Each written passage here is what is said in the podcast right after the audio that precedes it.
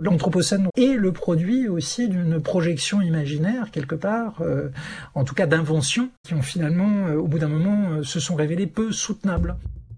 Ecotone, le podcast. Je dirais que cette imagination, elle est gage de consolation aussi, parce que après tout, c'est ce qui nous permet d'affronter les catastrophes d'aujourd'hui et éventuellement de sursaut aussi. Hein. Donc voilà, c'est une capacité consubstantielle à l'humain.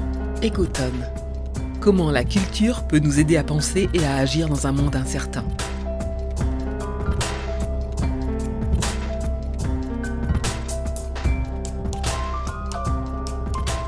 Écotone, un podcast du cycle des hautes études de la culture, présenté par Benoît Bouscarel. Bonjour, un nouvel épisode de notre série de podcasts pour nous aider à imaginer un nouveau modèle culturel dans notre monde en transition. On va parler d'histoire. Notre invité aujourd'hui est Boris Valentin. Bonjour. Bonjour. Vous êtes archéologue, préhistorien, professeur à l'Université Paris 1 et auteur ou co-auteur avec Jean-Michel Geneste d'un livre d'entretien publié chez Flammarion, Si loin, si près pour en finir avec la préhistoire. À mes côtés pour vous interroger, Nathalie Joffre. Bonjour à vous.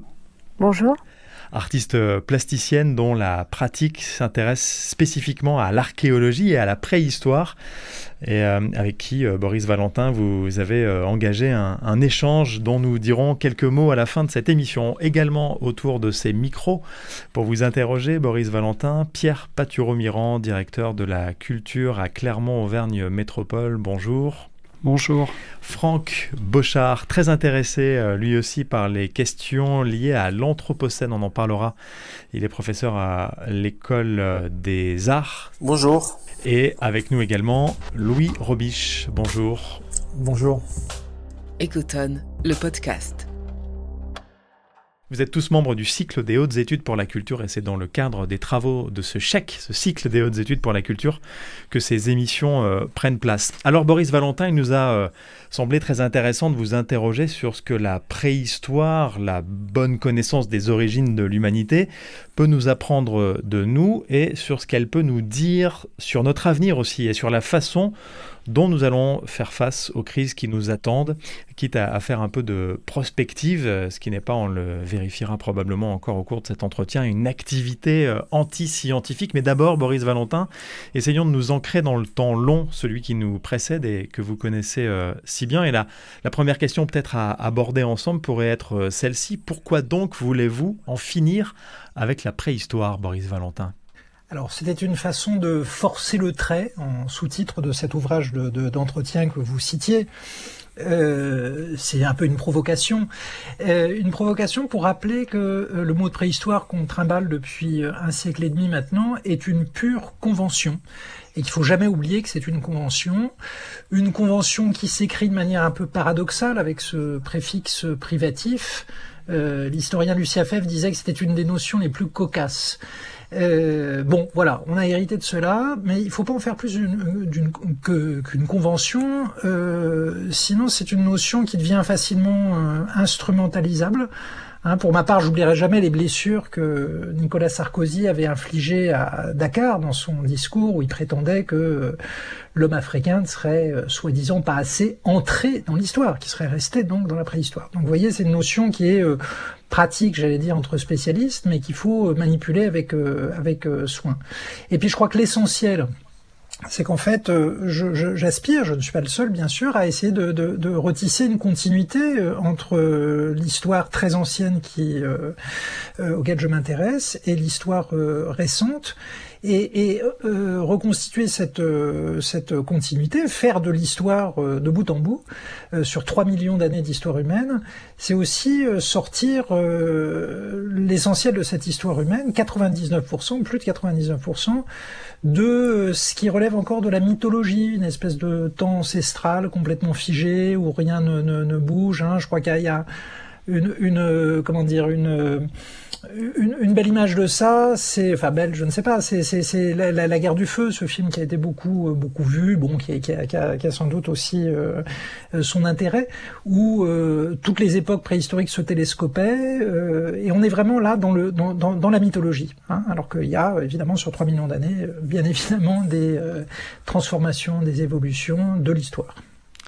Alors est-ce à dire, euh, Boris Valentin, que c'est une notion européocentrée et euh, est-ce à dire que l'arrivée de l'écriture serait une sorte euh, d'événement, certes évidemment important, mais surtout aussi un peu aveuglant qui nous empêcherait de voir ce que l'arrivée des premiers mythes, des premiers arts, des premiers récits avant l'écriture a apporté à nos ancêtres?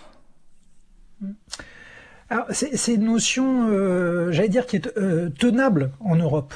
Euh, parce que euh, en Europe, on a un modèle de, de historique euh, qui est euh, un modèle grosso modo de succession, avec euh, donc une longue époque où il n'y eut en Europe que des chasseurs-cueilleurs, c'est l'époque que j'étudie, ce qu'on appelle la préhistoire au sens strict, ensuite des sociétés agro-pastorales, puis des sociétés urbaines, voire étatiques, donc il y a une espèce de, de, de vous voyez, de succession, et, et, des formes de société. Et ça, c'est une exception qui confirme la règle, la règle qu'on trouve partout ailleurs, en Afrique, en Asie, aux Amériques, où on a en fait des coexistence entre des formes de société euh, très différentes à partir d'un certain euh, moment.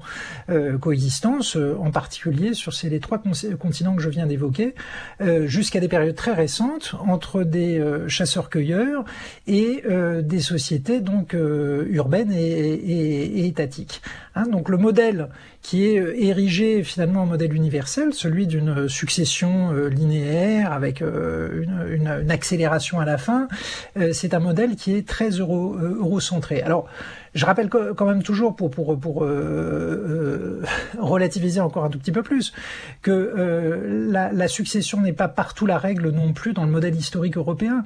Euh, si l'homme africain n'est pas assez entré dans l'histoire, bah, c'est le cas aussi de l'européen euh, des, des marges septentrionales puisque les derniers chasseurs-cueilleurs disparaissent euh, dans les confins septentrionaux de l'Europe au XVIIe siècle. Donc, euh, euh, voilà, cette, coexistence aussi a, pu, a pu exister en, Europe. Alors avant de voir euh, comment les, crises du passé peuvent nous aider, euh, ou pas d'ailleurs, hein, vous nous le direz, à affronter les crises à venir, un, mot du moment ou des événements à partir desquels on pourrait donc faire démarrer l'histoire, à, défaut de savoir quand sera la fin de l'histoire, on peut peut-être essayer de placer le début. Vous nous disiez c'est probablement l'arrivée des premiers hominidés euh, qui pour autant n'étaient pas tous capables d'abstraction, pas tous capables de récit, euh, d'imagination, de conceptualisation. Ça, c'est pas trop un problème? En fait, ce seuil entre préhistoire et histoire, et, je reviens donc à la gêne du, début, ce seuil il est très fluctuant. On dit souvent ce sont les premières, euh, les premières euh, écritures. Euh, au passage, j'ai pas parlé des écritures, puisque ça c'est le, le, c'est le seuil le plus canonique, hein, euh, disons. Euh, c'est sûr que si on retient ce seuil, eh bien, ça exclut encore euh, beaucoup de sociétés aujourd'hui de l'histoire. Hein. Euh, il y a encore beaucoup de sociétés sans écriture aujourd'hui, sociétés à tradition orale. Et puis si on, on parle de l'histoire récente qui nous est familière, la pratique de l'écrit, on le sait tous, hein, est une pratique qui est très restrictive pendant très longtemps, hein, qui concerne certaines couches de la société et, et pas d'autres. Donc vous voyez, c'est un seuil qui finalement est très, à la fois très absolu dans l'imaginaire collectif et en réalité très euh, relatif du point de vue même de l'historien. Alors il y a d'autres seuils. J'ai parlé de l'agropastoralisme tout à l'heure. Euh, bon, ce qu'on appelle le néolithique dans notre dans notre dans notre jargon. Certains euh, proposent de, de, de, de mettre le seuil euh, là. Euh, D'autres encore, et j'en fais partie, euh, reculent les choses. L'auteur le, à succès Yuval Noah Harari, auteur de plaçait lui les débuts de l'histoire, voilà dans Sapiens avec les premiers récits donc avec l'irruption euh, de l'imaginaire, enfin du moins euh, comment dire des, attestations, des preuves de la production de d'œuvres imaginaires. Donc il, plaçait justement le début de l'histoire euh, au début de notre espèce, l'Homo sapiens. Et on pourrait reculer encore hein, jusqu'aux premiers outils, jusqu'aux premiers humains. Moi, j'aurais tendance à reculer jusque, jusque là, car après tout, euh, les premiers outils artificiels, hein, ça c'est quelque chose qui est assez euh, humain euh, qui n'est pas partagé avec les autres animaux, l'artificialisation de son, de son, du cadre de vie, hein, d'abord à travers les premiers, premiers outils, euh, pourrait être finalement un, un, un bon critère hein, pour, pour faire démarrer euh, cet objet. Hein, on, parle bien ici d'un objet d'étude qu'on appelle l'histoire. Oui, évidemment. Alors c'est très intéressant cette question-là. Elle a euh, évidemment euh, tout un tas euh, d'intérêts. Est-ce qu'on remonte aux premiers outils fabriqués ou est-ce qu'on remonte à l'arrivée du cerveau poétique? Ça, c'est une expression que vous aimez, je le sais, puisqu'elle vient de Jean Rouault, auteur prix Goncourt en, en 90, qui l'a formulé. Comment est-ce que ce cerveau poétique, tout comme les outils, nous ont aider à nous adapter, puisque depuis la naissance de l'humanité, euh, on a traversé de multiples crises, avec succès d'ailleurs, on est encore là. Euh, comment est-ce que tout ça a pu euh, jouer pour nous aider à nous adapter, Boris Valentin? Alors, ce cerveau poétique, comme dit mon ami Jean Rouault, avec qui on a beaucoup échangé autour d'une de ses œuvres récentes, euh, sur euh, sur l'art préhistorique. Hein, euh, je, je de, de, mémoire, il va m'en vouloir, mais je ne je ne le, le, secret des grottes ornées. Voilà, le secret le secret des grottes ornées. La splendeur escamotée de Frère Cheval. Voilà. Le secret des grottes ornées. Je connais tellement que je, je, je, j'ai oublié le titre. Voilà, donc on a beaucoup échangé autour de, de, de, de cela et de bien d'autres choses, hein, parce que parce qu'on se rejoint aussi sur euh, avec Jean Rouault sur cette euh, bah, précisément le, le, le, thème du, du de, de, votre réflexion hein, sur sur sur la, la, la, relation des humains aux autres vivants euh, à travers les temps. Et donc lui lui a abordé a, a, a, fait l'hypothèse euh, euh, qu'il pouvait euh, décrypter une part de la, signification de l'art préhistorique à travers ce qu'il appelle des fossiles de pensée préhistorique, de, la pensée préhistorique qui se sont fossilisés jusque dans les, imaginaires plus récents. Voilà, ces imaginaires ayant néanmoins euh, beaucoup euh, beaucoup changé, c'est une partie de la démonstration, hein, euh, changé autour justement d'un rapport complètement différent à l'animal qui de, de, de dominant l'humain euh, devient dominé. Hein. Donc ça, c'est toute la, toute la thèse de Jean Roux. Euh, alors c'est une thèse qui est, qui est, qui est séduisante, hein. Euh, l'idée qu'il puisse y avoir des fossiles de pensée préhistorique dans nos imaginaires, même si nos imaginaires ont en partie, en partie changé. Après tout, il y a bien des fossiles probables aussi de langue originelle dans nos langues d'aujourd'hui. De, de, bon, c'est une hypothèse qui est néanmoins difficile à tester par la science, mais peu, peu, peu, peu importe. Euh, nos conversations avaient plus trait à la poésie qu'à la science, hein. euh, euh, même si Jean Rouault s'appuie sur une connaissance évidemment très fine de l'art préhistorique. Alors sur, sur le rôle de la poésie, de, de, de, de ou de l'imagination au sens euh, plus large, euh, bah, je reviendrai à ce que je disais, euh, je reviens à ce que je disais tout à l'heure hein, sur, sur finalement le, le, le, quand commence l'histoire, quand commence en réalité l'humanité. Hein, c'est bien de c'est bien de ça qui, qui s'agit. Je pense qu'effectivement l'imagination est quelque chose de parmi les capacités de l'être humain, une capacité tout à fait centrale et qui, je le disais, se, se, se détecte peut-être déjà dans les premiers dans les premiers outils.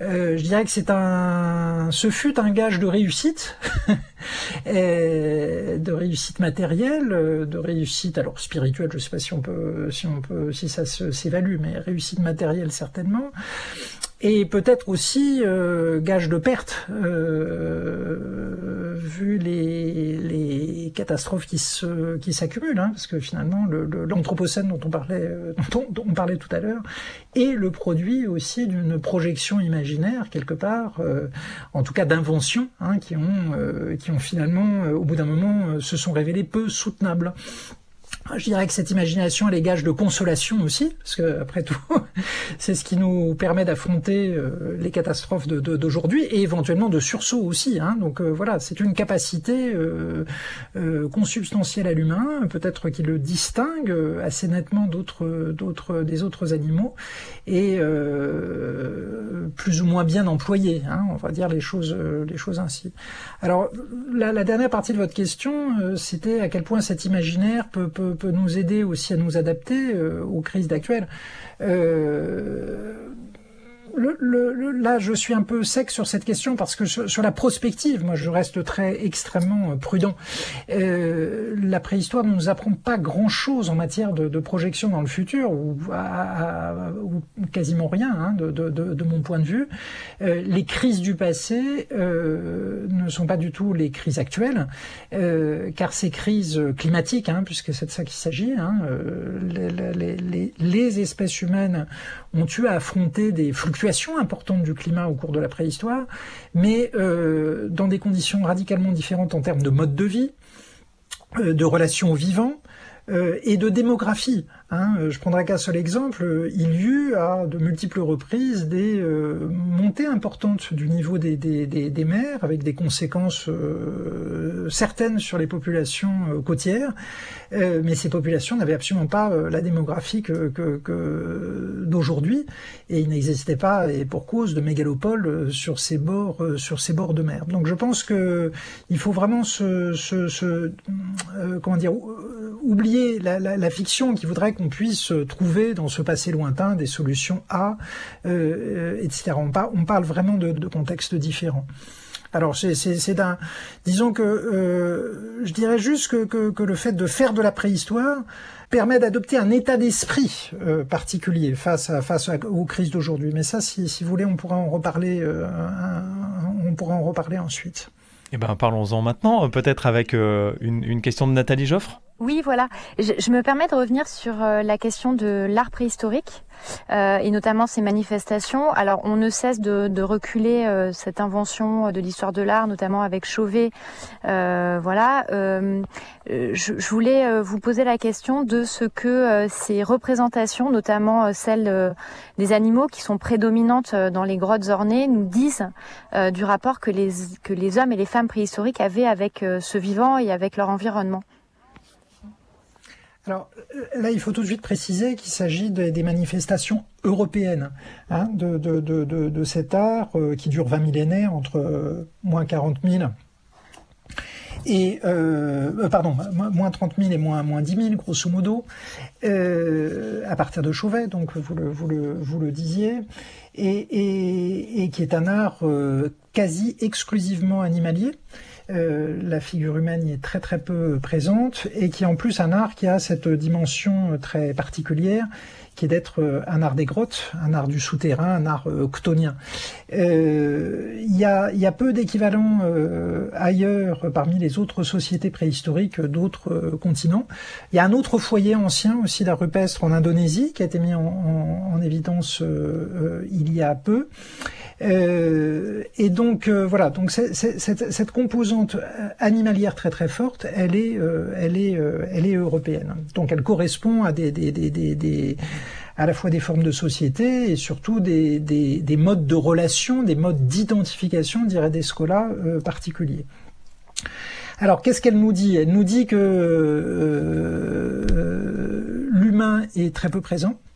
Euh, de manière explicite. Euh, il est peut-être présent, mais de façon dissimulée. Euh, peut-être que les animaux sont là pour dire l'humain. Euh, c'est une, une des hypothèses d'ailleurs qui a été euh, défendue euh, récemment par plusieurs, plusieurs chercheurs, Alain Testard, qui est un, anthropologue récemment décédé, Philippe Descola à nouveau rebondit sur ce, ce, cette hypothèse qu'il pourrait s'agir d'un art totémique. Les animaux étant là pour euh, euh, étant là sous forme de pour pour pour, pour comment dire correspondant à des formes de des sortes de blasons par lesquels se reconnaissent euh, les segments d'une société, euh, d'une société, d'une société préhistorique. Voilà. Euh, bon, d'autres vont plus loin encore, et je pense à mon ami Philippe Grosot, qui est philosophe, euh, et qui pense que se joue là euh, quelque chose de très fondamental aussi sur euh, la difficulté qu'auraient les humains, mais là je, je, encore une fois je précise que c'est propre à l'Europe, à se à se distinguer de l'animal, hein, c'est-à-dire et c'est finalement aussi un tout petit peu ce que ce que ce que prétend Jean Rouault Donc on est encore dans un, mode, euh, Philippe Grosot dit, participatif, où l'humain, en fait, est euh, partie prenante de, ce que nous on appellera plus tard la nature, euh, et se distingue peu des autres êtres, des autres êtres vivants. Voilà. Euh, incontestablement, euh, l'animal est en majesté euh, dans l'art de, de, des grottes en particulier. Euh, je pense bien sûr aux grandes frises narratives de, Chauvet. Je pense aussi à Lascaux avec la, mise en scène euh, d'animaux qui euh, dominent quasiment le, spectateur, du moins symboliquement. Une question sur les, lieux, puisque là, il a été question de nombreux lieux de recherche, lieux de fouilles, lieux sur lesquels on, pratique l'archéologie. un extrait d'un ouvrage intitulé les Vallées Noires de Jean-Christophe Cavalin, qui sera euh, un invité euh, dans un des prochains épisodes euh, de notre série.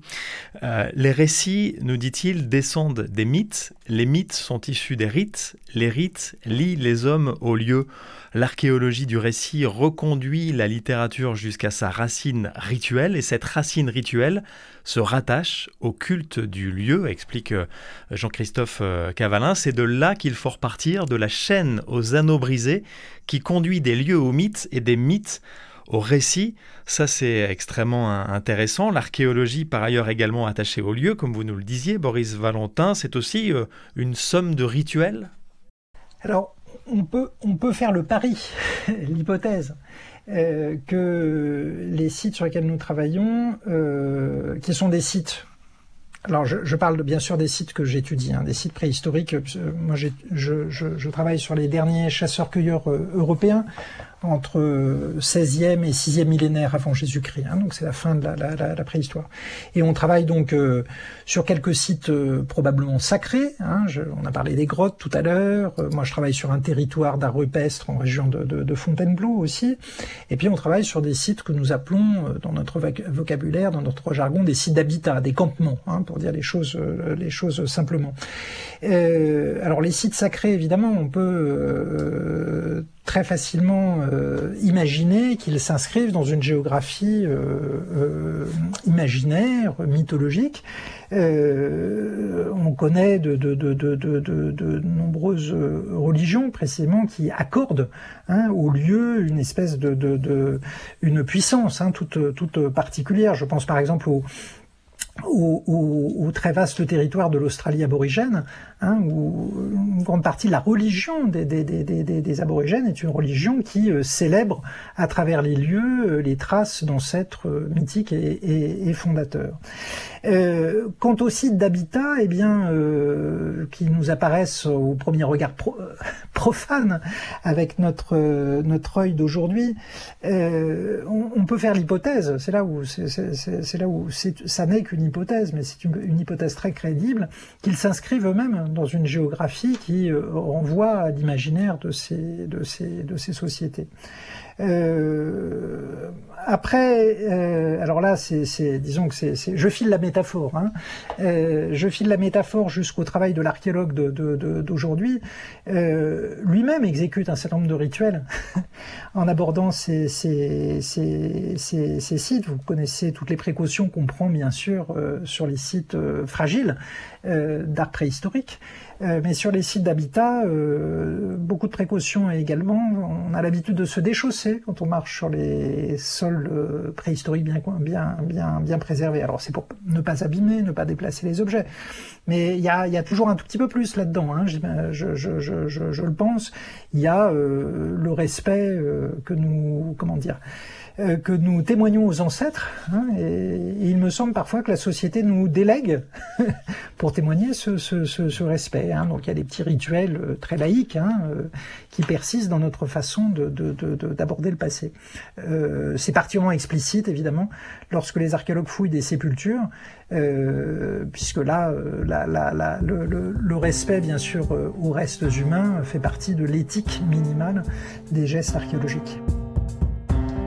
Euh, de là à savoir si on peut en tirer quelques réflexions sur notre rapport à, notre environnement, euh, euh, la, question est ouverte. Faut-il, Boris Valentin, enseigner différemment, enseigner mieux, enseigner plus l'archéologie dans l'optique peut-être de mieux comprendre ce qui nous lie justement à notre environnement, ce qui nous lie encore et malgré tout à la nature et à notre condition d'être humain Alors, moi, je voudrais revenir un petit instant sur, sur, euh, sur ce, que, ce que nous apprend très général, hein, l'histoire très ancienne.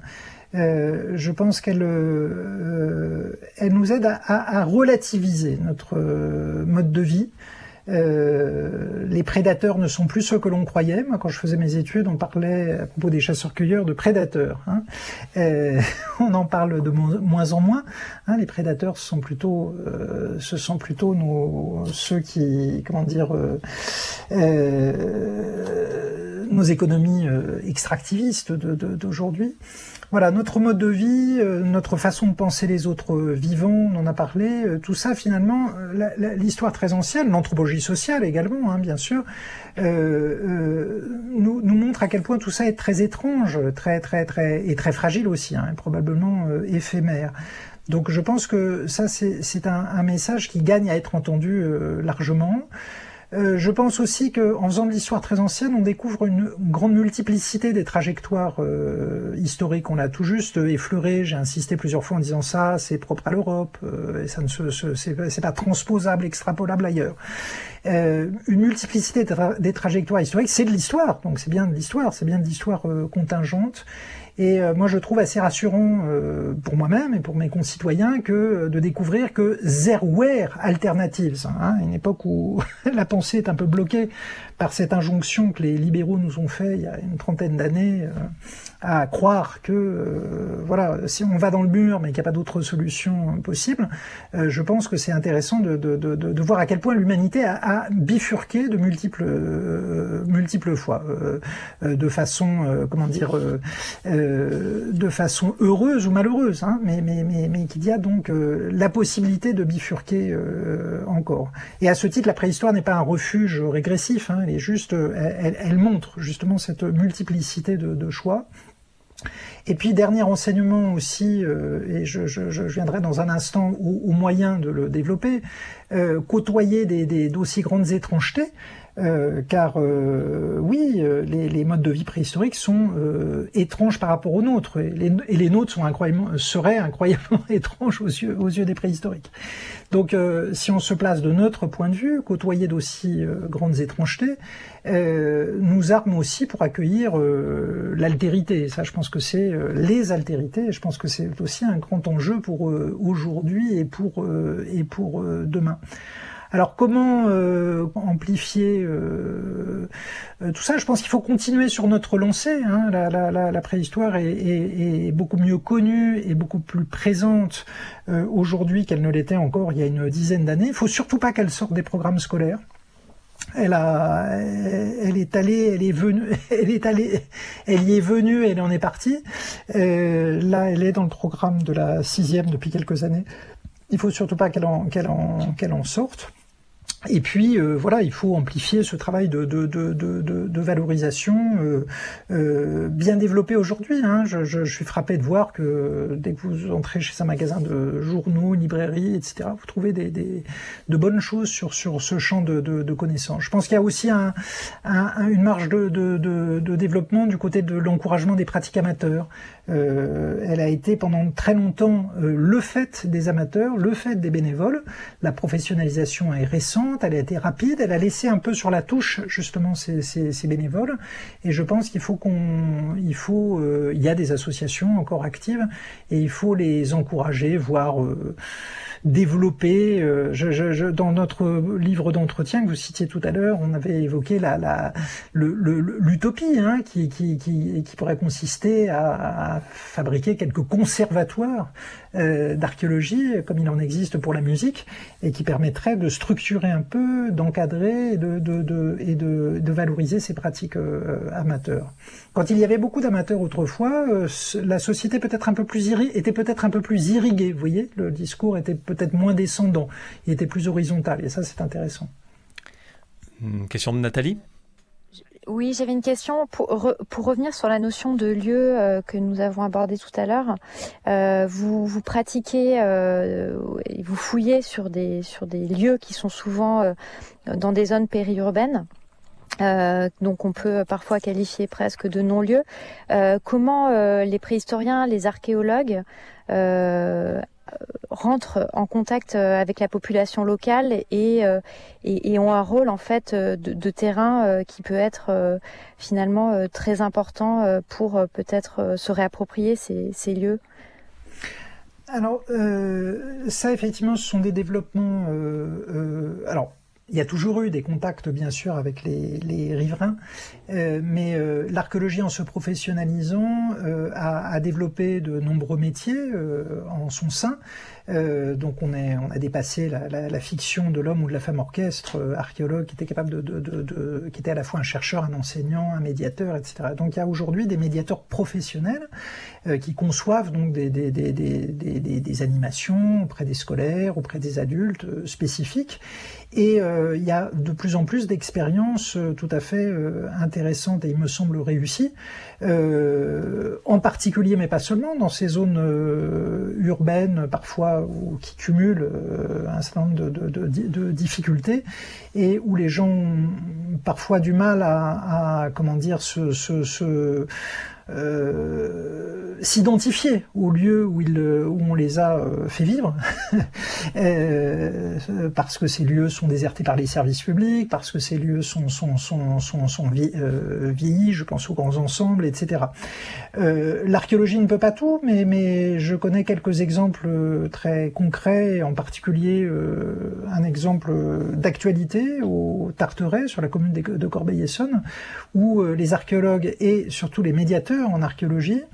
Euh, on fait découvrir donc aux gens qui habitent euh, sur place euh, à quoi ressemblaient leurs anciens voisins préhistoriques, puisque là il s'agit d'un chantier préhistorique qui, d'une fouille préhistorique qui se, tient depuis trois ans. Et donc il y a tout un travail sur les relations de voisinage. Alors ça c'est une notion que j'emprunte à un archéologue qui avait travaillé autrefois euh, sur les Gaulois à Bobigny et qui avait travaillé donc euh, avec des, des gens qui habitent à Bobigny aujourd'hui, donc qui viennent de partout dans le, dans le, dans le monde. Évidemment, la notion d'ancestralité est totalement euh, intenable dans un, dans un cas pareil, et, elle est intenable d'ailleurs ailleurs aussi. Hein. donc ce, ce collègue avait travaillé sur, non pas nos ancêtres les Gaulois, mais sur nos voisins les Gaulois, de même que mes collègues travaillent actuellement sur nos voisins, euh, les préhistoriques d'il y a 20 euh, 000 ans, ou, euh, ou Tarteret. Et là, il y a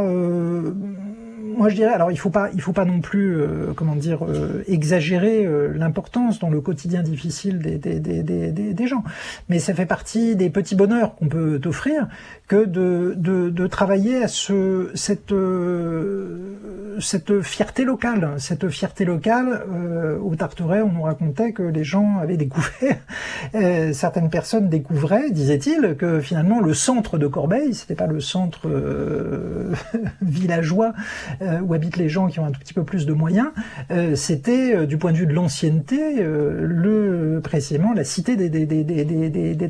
Alors c'est une vision un peu mythologique nouveau, hein, mais c'est une vision euh, un peu un peu joyeuse. Hein, c'est une façon donc de se de se de se de se de reconnaître dans le lieu dans lequel on vit euh, une histoire, une épaisseur, etc. Et je terminerai sur le fait que dans dans, dans un une époque où euh, les, crises multiples, qu'elles soient sociales, économiques, écologiques, etc., entraînent des replis sur ce qu'on appelle l'identité, hein, un terme qui est rebattu, euh, euh qui est rebattu sans cesse et qui fige les individus dans, un terme, une notion essentialiste telle que je les déteste, hein, parce qu'elle elle, emprisonne l'individu dans, une, une dire une, une identité.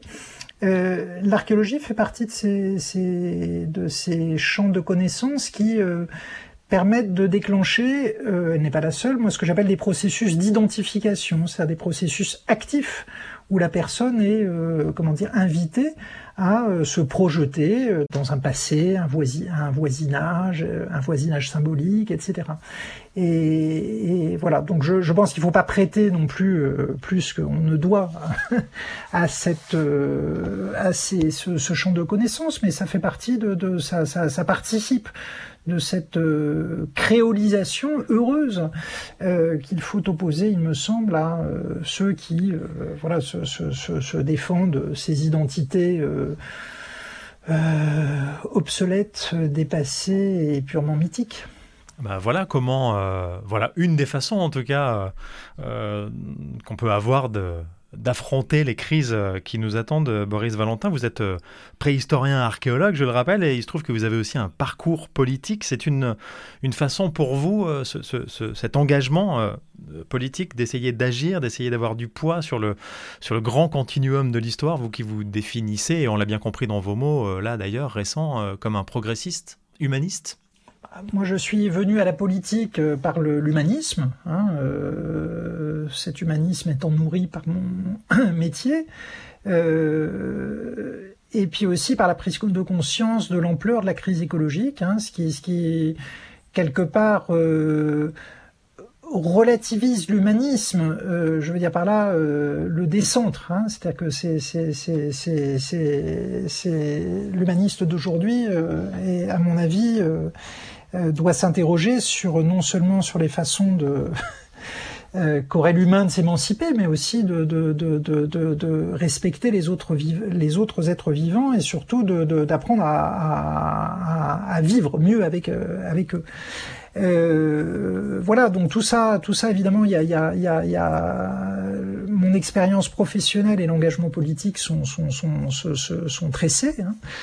Euh, je dirais aussi, j'ajouterais aussi que euh, je parlais d'état d'esprit tout à l'heure, hein, parce que je, encore une fois, je ne puisse pas dans le champ de connaissances que j'explore euh, tant de leçons que cela pour pour pour euh, le, le, le, présent, le présent politique ou, ou l'avenir que qu'on chacun d'entre nous essaye modestement de, préparer.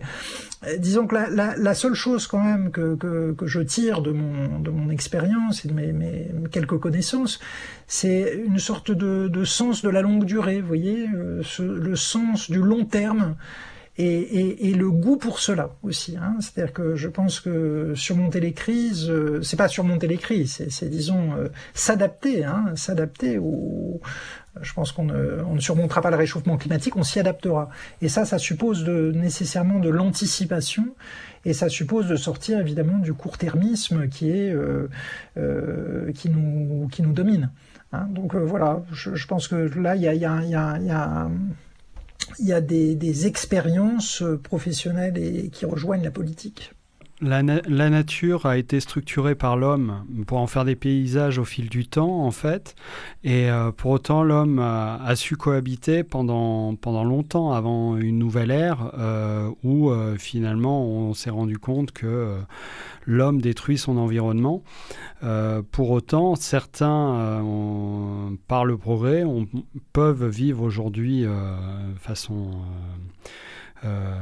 qui correspond finalement à un mode de vie qui, leur convient très bien, et euh, alors qu'on est dans une phase de destruction de la planète. Et euh, pour le coup, comment on peut retrouver ce lien à la nature et quel est votre avis là-dessus? Bah, Déjà, alors là, là, je, vais, je, vais, je vais parler par, par citation hein, d'auteurs qui finalement sont pas du tout préhistoriens, euh, mais qui m'ont beaucoup marqué. Philippe Descola depuis euh, depuis euh, longtemps, qui montre à quel point la, notion de nature qui se distinguerait de l'humain et donc de ce qu'on appelle la culture, est une cette distinction est une distinction très localisée dans l'histoire dans la géographie, qui naît en Europe à la Renaissance et qui a bien d'autres façons de penser euh, justement notre relation à euh, ce qui nous environne euh, et en particulier aux autres êtres, vivants.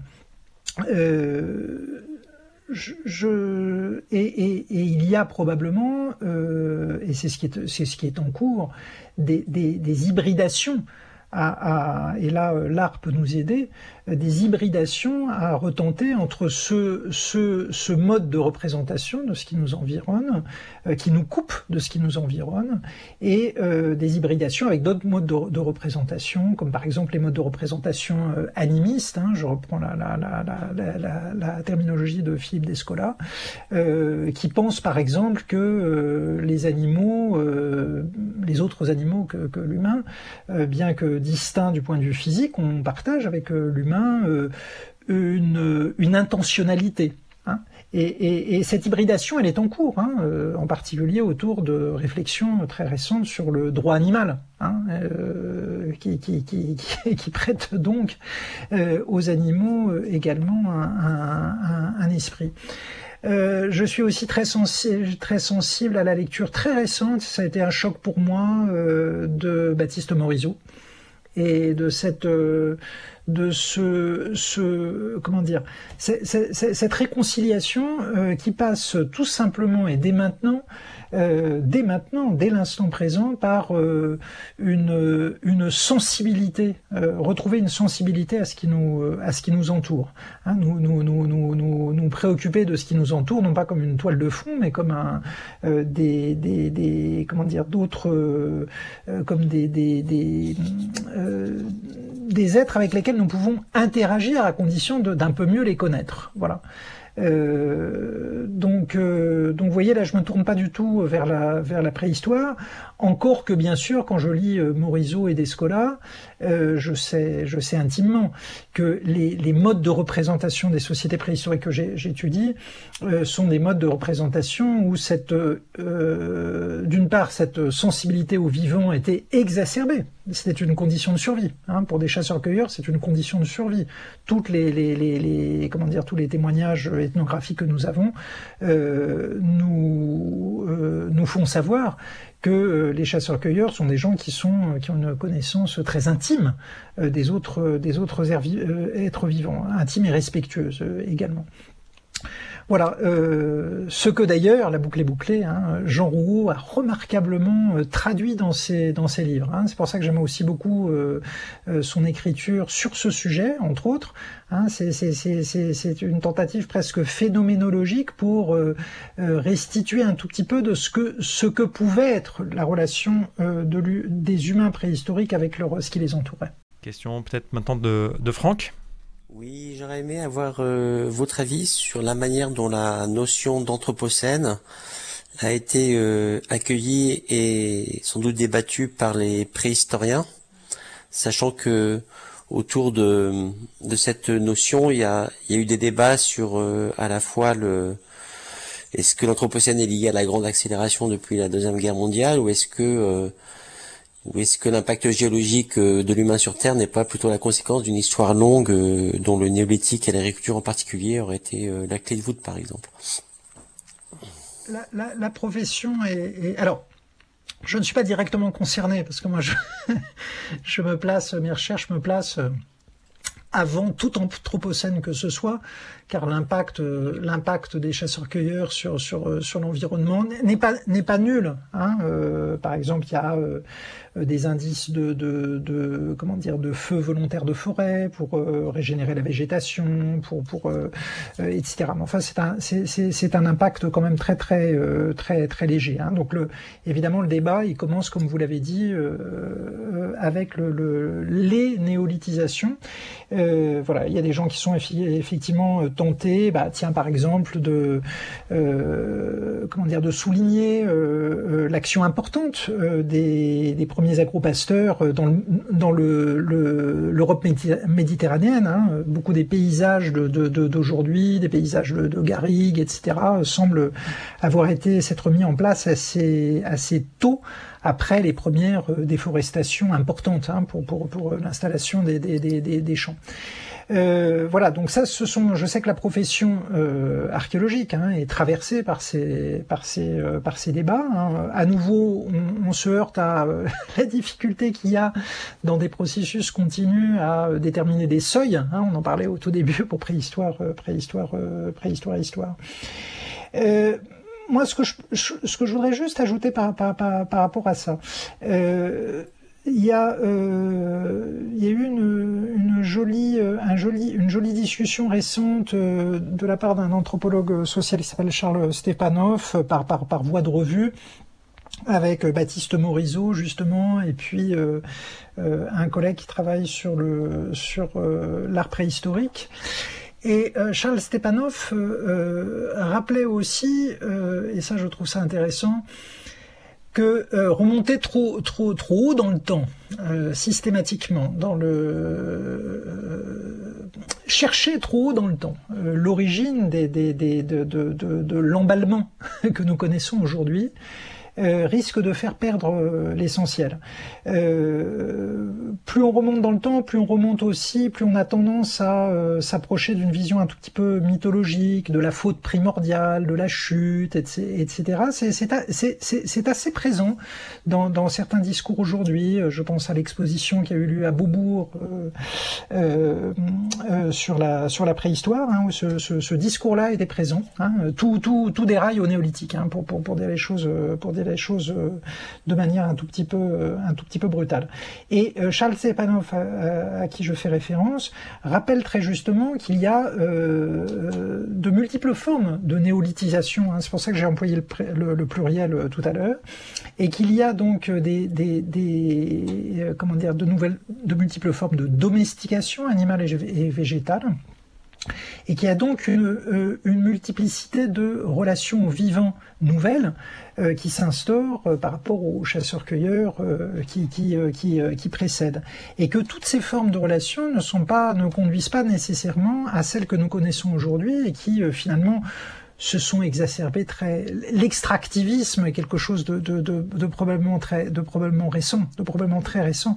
Et, et donc, euh, donc voilà. Donc je, je, je pense que c'est vraiment un, un, débat passionnant d'historiens euh, et d'environnementalistes aussi, euh, de façon à euh, sortir de l'idée qu'il y aurait un seuil au-delà duquel on basculerait euh, dans un dans, un comment une, une, une, dynamique irrémédiable, mais qui a eu probablement plusieurs seuils successifs et plusieurs euh, et aussi des, et aussi des alternatives. C'est-à-dire que nous n'étions pas condamnés, à mon avis. Euh, les premières domestications animales ne contiennent pas la ferme des mille vaches. C'est à cela que je voulais aboutir ce débat qui peut paraître préhistorique est aussi un débat, c'est vrai, politique, parce que ça pose la question, effectivement, des responsabilités parfois historiques euh, du coup euh, de la colonisation par exemple de voilà de la découverte des Amériques ou des choses comme ça. Euh, j'avais une autre question mais plus peut-être pas prospective mais spéculative toujours par rapport à cette notion d'anthropocène. Est-ce que en tant que préhistorien vous imaginez vous imaginez parfois vos des futurs comment dire archéologues de notre présent et des traces qu'ils trouveraient et dans voilà dans cette stratigraphie de l'anthropocène? Alors, c'est un, sujet de, de blague, d'amusement, de détente constant entre archéologues, hein, euh, qui est une façon aussi euh, de relativiser nos, hypothèses. Hein, C'est-à-dire qu'on a, y a, une multitude de, de d'histoires, de bandes dessinées, de dessins, de blagues, etc. sur ce que, sur euh, euh, autour des interprétations fallacieuses que nous faisons du passé, euh, en se projetant dans un futur, euh, dans un dans le futur et en imaginant ce que les interprétations fallacieuses que feront nos successeurs sur euh, euh, sur nos, nos restes. Donc on, on, c'est quelque chose de, de, de très familier, hein, cette, cette, cette, cet exercice uchronique. Euh, alors moi, je, je, peux vous raconter une expérience qui m'a beaucoup, euh, qui, qui, se rapproche donc de, de, de, de la question spécifique de l'anthropocène quelque chose qui m'a beaucoup marqué. Euh, un de mes collègues a fouillé ces dernières années euh, les restes d'un décor de cinéma, la cabane de peau d'âne, euh, ce qu'il reste du décor, d'un des décors du film de Jacques Demy. Donc c'est une, une expérience de on va dire, euh, c'est un peu prétentieux de méta-archéologie. Hein, c'est euh, une réflexion, euh, une réflexion sur l'archéologie qui a, qui, a, a, donné à un très joli film d'ailleurs. voilà. Et donc je suis allé visiter cette, fouille passionnante pour, sa réflexivité. Et, euh, là, je me suis retrouvé euh, face à, euh, comment dire, un, un, des seuils de l'anthropocène. Ça a été tourné en 1972, Podane, et c'était avant que l'IDEC, que dans la formation des cinéastes, m'a-t-on dit, hein, je, je, vous rapporte ce qu'on m'a raconté, que dans la formation des cinéastes, on enjoigne les jeunes cinéastes à nettoyer un plateau de tournage. donc c'était avant, 1972. Et il reste aujourd'hui tout il reste euh, les mégots, les bouteilles de bière, euh, les millions de billes de polystyrène du décor de la fée dans Podane, avec euh, décor avec Delphine Seyrig. Tout ça est resté tel quel dans un coin de forêt de la région parisienne. Euh, donc là, euh, j'ai palpé euh, ce, ce, ce qu'était, euh, ce qu'ont été les années 70 en termes d'insouciance dramatique de ce, ce, point de vue-là. J'ai palpé aussi, parce que je suis quelqu'un d'assez de, de, optimiste, hein, optimiste l'optimisme de la volonté contre le pessimisme de la raison. J'ai palpé aussi les progrès accomplis, accomplis depuis. ce qui s'est passé depuis 1972, où il est inconcevable aujourd'hui de, saloper à ce point un, bout de forêt. Voilà, donc je, c'est une anecdote, hein, mais c'est sûr. Euh, euh, je vais terminer là-dessus. Euh, c'est quelque chose de très fort dans l'archéologie, en général, pas seulement en archéologie préhistorique. Rien n'échappe aux archéologues. Ça, c'est quelque chose qui, je, reviens à l'émotion, hein. rien n'échappe aux archéologues. C'est intéressant parce que quand on parle euh, du Chrony, le, film Podane en lui-même déjà euh, contenait pas mal d'anachronismes. C'est très intéressant. Question de Louis Robiche pour, euh, pour terminer. Donc ma question, je pense, rejoint celle de Franck pour la deuxième.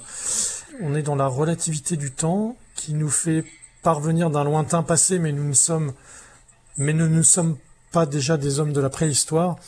Comment, vous traitez cette relativité dans votre travail d'archéologue? Sommes-nous déjà d'un passé lointain, euh, si loin, si près, pour vous paraphraser? Bah, euh, Effectivement, ça, ça, cette, euh, façon de voir l'histoire euh, peut entraîner euh, parfois des renversements de perspective. Moi, je n'ai pas, euh, j'ai pas l'habitude de, de, de, de, le faire parce que je suis, euh, euh, je suis, je me considère comme historien, donc le, le, temps se déroule devant moi. Mais ce que vous me dites, je ne sais pas si je répondrai correctement à la, à la, à la question, mais, mais me fait penser à un, renversement de perspective que qu'opère en ce moment mon collègue Philippe Grosot, dont je parlais tout à l'heure, qui est philosophe et euh, qui s'intéresse euh, beaucoup à la préhistoire. Et pour l'instant, il se sent un peu isolé dans le champ de la philosophie, mais bon, ça, j'espère que ça va venir euh, sous son influence. Et, Philippe Grosot rappelle que pour un philosophe, l'Antiquité, c'est le point de départ, le point de départ de la philosophie. Et, il ajoute tout de suite, il faut maintenant que les philosophes s'entraînent à penser que l'antique, c'est du tardif. Et, bon, une fois euh, la boutade dite, euh, ce qui devient passionnant dans son entreprise, c'est qu'il se demande si l'apparition de ce qu'on appelle la philosophie n'est pas le symptôme de l'enracinement d'un certain rapport de l'homme au monde. Euh, alors là, ça recoupe un tout petit peu ce que l'on disait tout à l'heure à propos de, de, de, de des scolas, donc un, nouveau mode d'identification euh, qui serait peut-être apparu justement avec euh, euh, un des néolithiques, euh, quand l'homme commence à se penser et se représenter à part des autres vivants. Hein. Donc là, il recoupe, euh, ça, la, réflexion de Philippe recoupe euh, les réflexions qu'on a évoquées, euh, tout à l'heure. Voilà, donc, vous voyez, je ne sais pas si j'ai répondu à votre question, mais, la, fréquentation de la préhistoire euh, peut conduire à des renversements de perspective de ce genre.